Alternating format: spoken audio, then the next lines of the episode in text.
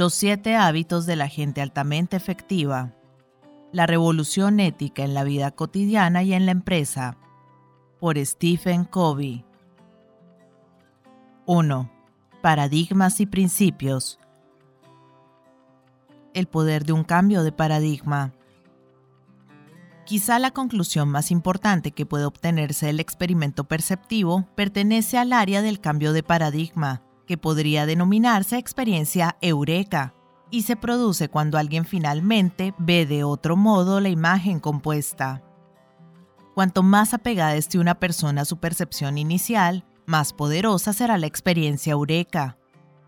Es como si en nuestro interior de pronto se encendiera una luz. La expresión cambio de paradigma fue introducida por Thomas Kuhn en un libro muy influyente, Una piedra angular, titulado La estructura de las revoluciones científicas. Kuhn demuestra que casi todos los descubrimientos significativos en el campo del esfuerzo científico aparecen primero como rupturas con la tradición, con los viejos modos de pensar, con los antiguos paradigmas.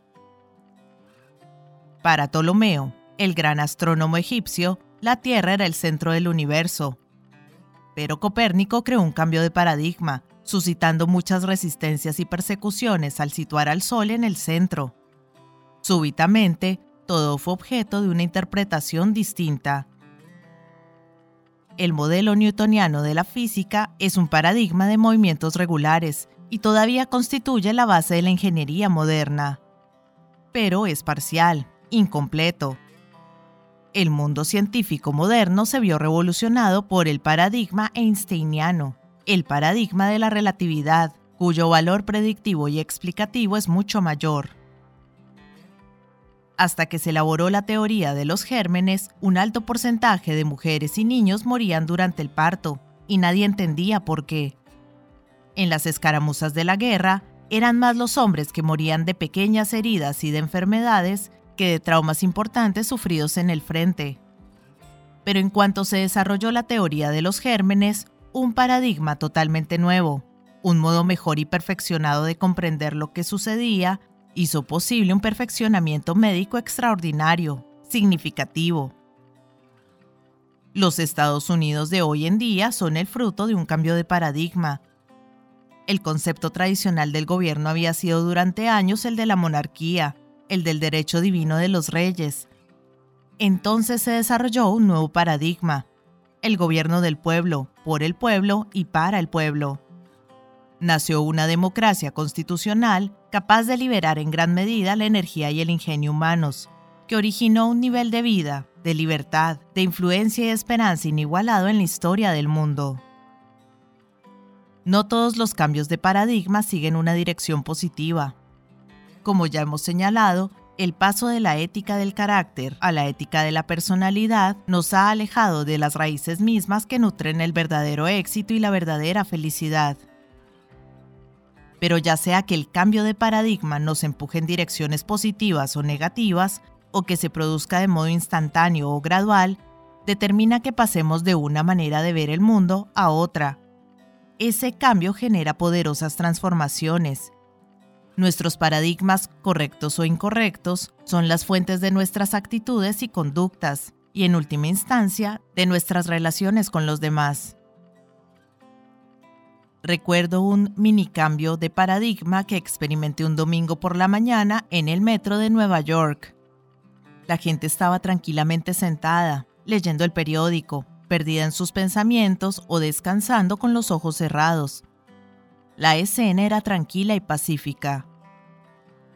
Entonces, de pronto, entraron en el vagón un hombre y sus hijos. Los niños estaban tan alborotadores e ingobernables que de inmediato se modificó todo el clima. El hombre se sentó junto a mí y cerró los ojos, en apariencia ignorando y abstrayéndose de la situación. Los niños vociferaban de aquí para allá, arrojando objetos, incluso arrebatando los periódicos de la gente. Era muy molesto pero el hombre sentado junto a mí no hacía nada. Resultaba difícil no sentirse irritado. Yo no podía creer que fuera tan insensible como para permitir que los chicos corrieran salvajemente, sin impedirlo ni asumir ninguna responsabilidad. Se veía que las otras personas que estaban allí se sentían igualmente irritadas. De modo que, finalmente, con lo que parecía una paciencia y contención inusuales, me volví hacia él y le dije, Señor, sus hijos están molestando a muchas personas. ¿No puede controlarlos un poco más? El hombre alzó los ojos como si solo entonces hubiera tomado conciencia de la situación y dijo con suavidad, Oh, tiene razón, supongo que yo tendría que hacer algo. Volvemos del hospital, donde su madre ha muerto hace más o menos una hora. No sé qué pensar, y supongo que tampoco ellos saben cómo reaccionar. ¿Puede el lector imaginar lo que sentía en ese momento? Mi paradigma cambió. De pronto vi las cosas de otro modo, y como las veía de otro modo, pensé de otra manera, sentí de otra manera, me comporté de otra manera. Mi irritación se desvaneció. Era innecesario que me preocupara por controlar mi actitud o mi conducta. Mi corazón se había visto invadido por el dolor de aquel hombre. Libremente fluían sentimientos de simpatía y compasión. Su esposa acaba de morir. Lo siento mucho. ¿Cómo ha sido? ¿Puedo hacer algo? Todo cambió en un instante. Muchas personas experimentan un cambio de pensamiento análogo y fundamental cuando afrontan una nueva crisis que amenaza su vida y de pronto ven sus prioridades bajo una luz diferente, o cuando asumen un nuevo rol, como el de esposo o esposa, padre o abuelo, directivo o líder. Podemos pasar semanas, meses, incluso años trabajando con la ética de la personalidad para cambiar nuestras actitudes y conductas, sin siquiera empezar a aproximarnos al fenómeno del cambio que se produce espontáneamente cuando vemos las cosas de modo diferente. Resulta obvio que, si lo que pretendemos es realizar en nuestra vida cambios relativamente menores, puede que baste con que nos concentremos en nuestras actitudes y conductas, pero si aspiramos a un cambio significativo, equilibrado, tenemos que trabajar sobre nuestros paradigmas básicos. Según decía Thoreau, mil cortes en las hojas del árbol del mal equivalen a uno solo en las raíces. Solo podemos lograr una mejora considerable en nuestras vidas cuando dejamos de cortar las hojas de la actitud y la conducta y trabajamos sobre la raíz sobre los paradigmas de los que fluyen la actitud y la conducta. Ver y ser. Desde luego, no todos los cambios de paradigma son instantáneos. A diferencia de mi instantánea comprensión en el subte, la experiencia de cambio de paradigma que Sandra y yo tuvimos con nuestro hijo fue un proceso lento, difícil y pausado. Nuestro primer enfoque era el resultado de años de condicionamiento y experiencia con la ética de la personalidad. Era la consecuencia de nuestros paradigmas más profundos acerca de nuestro propio éxito como padres y acerca de la medida del éxito con nuestros hijos. Y hasta que no cambiamos esos paradigmas básicos, mientras no vimos las cosas de otro modo, no pudimos generar una transformación importante en nosotros mismos y en la situación. Para ver de otro modo a nuestro hijo, Sandra y yo tuvimos que ser diferentes. Creamos nuestro nuevo paradigma cuando invertimos en el crecimiento y desarrollo de nuestro propio carácter. Los paradigmas son inseparables del carácter. Ser es ver en la dimensión humana, y lo que vemos está altamente interrelacionado con lo que somos no podemos llegar muy lejos en la modificación de nuestro modo de ver sin cambiar simultáneamente nuestro ser, y viceversa. Incluso en mi experiencia con el cambio de paradigma aparentemente instantáneo de aquel domingo en el metro, mi cambio de visión fue el resultado de, y estaba limitado por, mi carácter básico.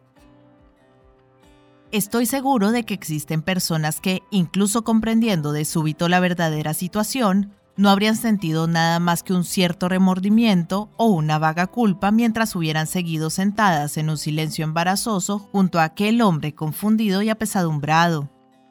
Por otra parte, estoy igualmente seguro de que hay personas que de entrada habrían sido más sensibles, capaces de reconocer la existencia de un problema más profundo y de comprender y ayudar con más rapidez que yo. Los paradigmas son poderosos porque crean los cristales o las lentes a través de los cuales vemos el mundo. El poder de un cambio de paradigma es el poder esencial de un cambio considerable, ya se trate de un proceso instantáneo o lento y pausado. El paradigma basado en principios. La ética del carácter se basa en la idea fundamental de que hay principios que gobiernan la efectividad humana, leyes naturales de la dimensión humana que son tan reales, tan constantes y que indiscutiblemente están tan allí como las leyes de la gravitación universal en la dimensión física. Una idea de la realidad de estos principios y de sus efectos puede captarse en otra experiencia de cambio de paradigma tal como la narra Frank Koch en Proceedings, la revista del Instituto Naval dos acorazados asignados a la escuadra de entrenamiento habían estado de maniobras en el mar con tempestad durante varios días. Yo servía en el buque insignia y estaba de guardia en el puente cuando caía la noche. La visibilidad era pobre. Había niebla, de modo que el capitán permanecía sobre el puente supervisando todas las actividades. Poco después de que oscureciera, el vigía que estaba en el extremo del puente informó Luz a estribor. Rumbo directo o se desvía hacia popa, gritó el capitán. El vigía respondió, directo capitán, lo que significaba que nuestro propio curso estaba conduciendo una colisión con aquel buque. El capitán llamó al encargado de emitir señales. Envíe este mensaje. Estamos a punto de chocar. Aconsejamos cambiar 20 grados su rumbo llegó otra señal de respuesta. Aconsejamos que ustedes cambien 20 grados su rumbo. El capitán dijo, contéstele, soy capitán, cambie su rumbo 20 grados. Soy marinero de segunda clase, nos respondieron. Mejor cambie su rumbo 20 grados. El capitán ya estaba hecho una furia. Espetó, conteste, soy un acorazado. Cambie su rumbo 20 grados. La linterna del interlocutor envió su último mensaje. Yo soy un faro. Cambiamos nuestro rumbo. El cambio de paradigma experimentado por el capitán y por nosotros mientras leíamos el relato ilumina la situación de un modo totalmente distinto podemos ver una realidad que aparecía reemplazada por una percepción limitada, una realidad tan importante para nuestra vida cotidiana como lo era para el capitán en la niebla. Los principios son como faros, son leyes naturales que no se pueden quebrantar. Como observó Cecil B. DeMille cerca de los principios contenidos en su monumental película Los Diez Mandamientos, nosotros no podemos quebrantar la ley, Solo podemos quebrantarnos a nosotros mismos y en contra de la ley. Si bien los individuos pueden considerar sus propias vidas e interacciones como paradigmas o mapas emergentes de sus experiencias y condicionamientos, esos mapas no son el territorio. Son una realidad subjetiva, solo un intento de describir el territorio. La realidad objetiva, o el territorio en sí, está compuesto por principios, paro, que gobiernan el desarrollo y la felicidad humanos, leyes naturales entretejidas en la trama de todas las sociedades civilizadas a lo largo de la historia, y que incluyen las raíces de toda familia e institución que haya perdurado y prosperado. El grado de certeza con que nuestros mapas mentales describen el territorio no altera su existencia. La realidad de tales principios o leyes naturales se vuelve obvia para todo el que examine y piense profundamente acerca de los ciclos de la historia social. Esos principios emergen a la superficie una y otra vez, y el grado en que los miembros de una sociedad los reconocen y viven en armonía con ellos determina que avancen hacia la supervivencia y la estabilidad o hacia la desintegración y la destrucción. Ninguno de los principios enseñados en este libro corresponde a una doctrina o religión en particular incluida la mía. Estos principios son parte de las principales religiones, así como también de las filosofías sociales duraderas y de los sistemas éticos. Son evidentes por sí mismos y pueden ser comprobados fácilmente por cualquier persona. Es como si tales principios formaran parte de la condición, conciencia y moral humanas. Parecen existir en todos los seres humanos, independientemente del condicionamiento social y de la lealtad a ellos incluso aunque puedan verse sumergidos o adormecidos por tales condiciones y por la deslealtad. Por ejemplo, me estoy refiriendo al principio de la rectitud, a partir del cual se desarrolla todo nuestro concepto de la equidad y la justicia.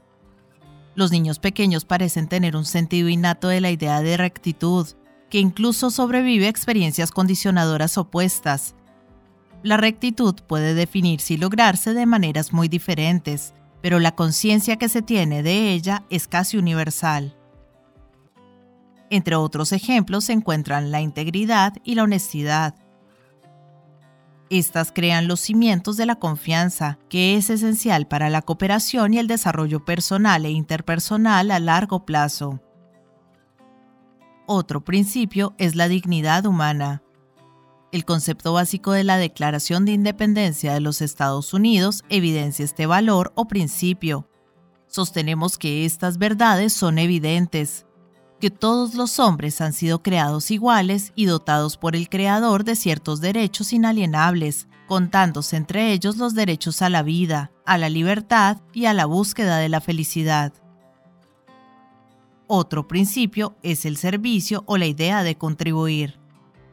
Otro es la calidad o excelencia. Está también el principio del potencial, la idea de que tenemos una capacidad embrionaria y de que podemos crecer y desarrollarnos, liberando cada vez más potencial, desarrollando cada vez más talentos. Muy relacionado con el potencial está el principio del crecimiento, el proceso de liberar potencial y desarrollar talentos con la necesidad correlativa de principios tales como la paciencia, la educación y el estímulo. Los principios no son prácticas. Una práctica es una actividad o acción específica. Una práctica que da resultado en cierta circunstancia no necesariamente lo dará en otra, como pueden atestiguarlo los padres que han intentado educar a un segundo hijo exactamente como al primero mientras que las prácticas son específicas de las situaciones, los principios son verdades profundas, fundamentales, de aplicación universal. Se aplican a los individuos, las familias, los matrimonios, a las organizaciones privadas y públicas de todo tipo. Cuando esas verdades se internalizan como hábitos, otorgan el poder de crear una amplia variedad de prácticas para poder abordar diferentes situaciones. Los principios no son valores. Una pandilla de ladrones puede tener valores, pero violan los principios fundamentales de los que estamos hablando. Los principios son el territorio. Los valores son mapas. Cuando valoramos los principios correctos, tenemos la verdad, un conocimiento de las cosas tal como son. Los principios son directrices para la conducta humana que han demostrado tener un valor duradero, permanente. Son fundamentales. Son esencialmente indiscutibles porque son evidentes por sí mismos. Para captar rápidamente su naturaleza evidente, basta con considerar el absurdo de tratar de vivir una vida efectiva basada en sus opuestos. Dudo de que alguien pueda seriamente considerar que la mala fe, el engaño, la bajeza, la inutilidad, la mediocridad o la degeneración sean una base sólida para la felicidad o el éxito duraderos. Aunque se puede discutir el modo en que estos principios se definen, manifiestan o logran, parece haber una conciencia innata de su existencia. Cuanto más estrechamente nuestros mapas o paradigmas concuerden con estos principios o leyes naturales, más exactos y funcionales serán. Los mapas correctos influyen en gran medida en nuestra efectividad personal e interpersonal, mucho más que cualquier cantidad de esfuerzo consumido en cambiar nuestras actitudes y conductas.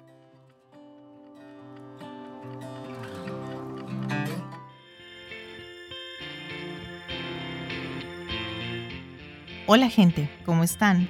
Mi nombre es Carolina, yo soy la voz de audiolibros leyendo juntos. Este es un hermoso proyecto que pretende poner un poco de buena vibra y felicidad allá afuera, acompañando a las personas en su cotidiano con diferentes tipos de lectura, desde aventura, suspenso, terror, cuentos para niños, autoayuda, meditaciones, en fin, lo que se les ocurra. Espero que hayan disfrutado del audio. Para mí es todo un honor que compartan su precioso tiempo conmigo. Y ya saben, abajo del audio siempre está la famosa y mágica cajita de descripción donde pueden encontrar cosas tan fascinantes como mis redes sociales. Si quieren comunicarse conmigo, si quieren dejarme un mensaje, si quieren preguntarme algo, sugerirme algo o si no les gustó y simplemente quieren quejarse, siéntanse libres de ir y expresarme todo lo que crean necesario. Pero si realmente les gustó el audio y me quieren apoyar, pueden pasarse por YouTube y seguirme y darle un me gusta a todo lo que disfruten. Ya si les caí súper bien, pueden dar una vueltica por Patreon, donde me pueden ayudar como las personas de apoyo y las personas incondicionales que por el valor de uno o dos cafecitos al mes me están apoyando un montón y me ayudan a seguir adelante. Y si vives en Argentina, te dejo los vínculos de Mercado Pago y de Cafecito. Por ahí también me puedes ayudar, si quieres. Quiero agradecerles el haber llegado hasta este momento del audio y espero que nos veamos pronto para pasar el rato leyendo juntos. Muchas gracias. Chao.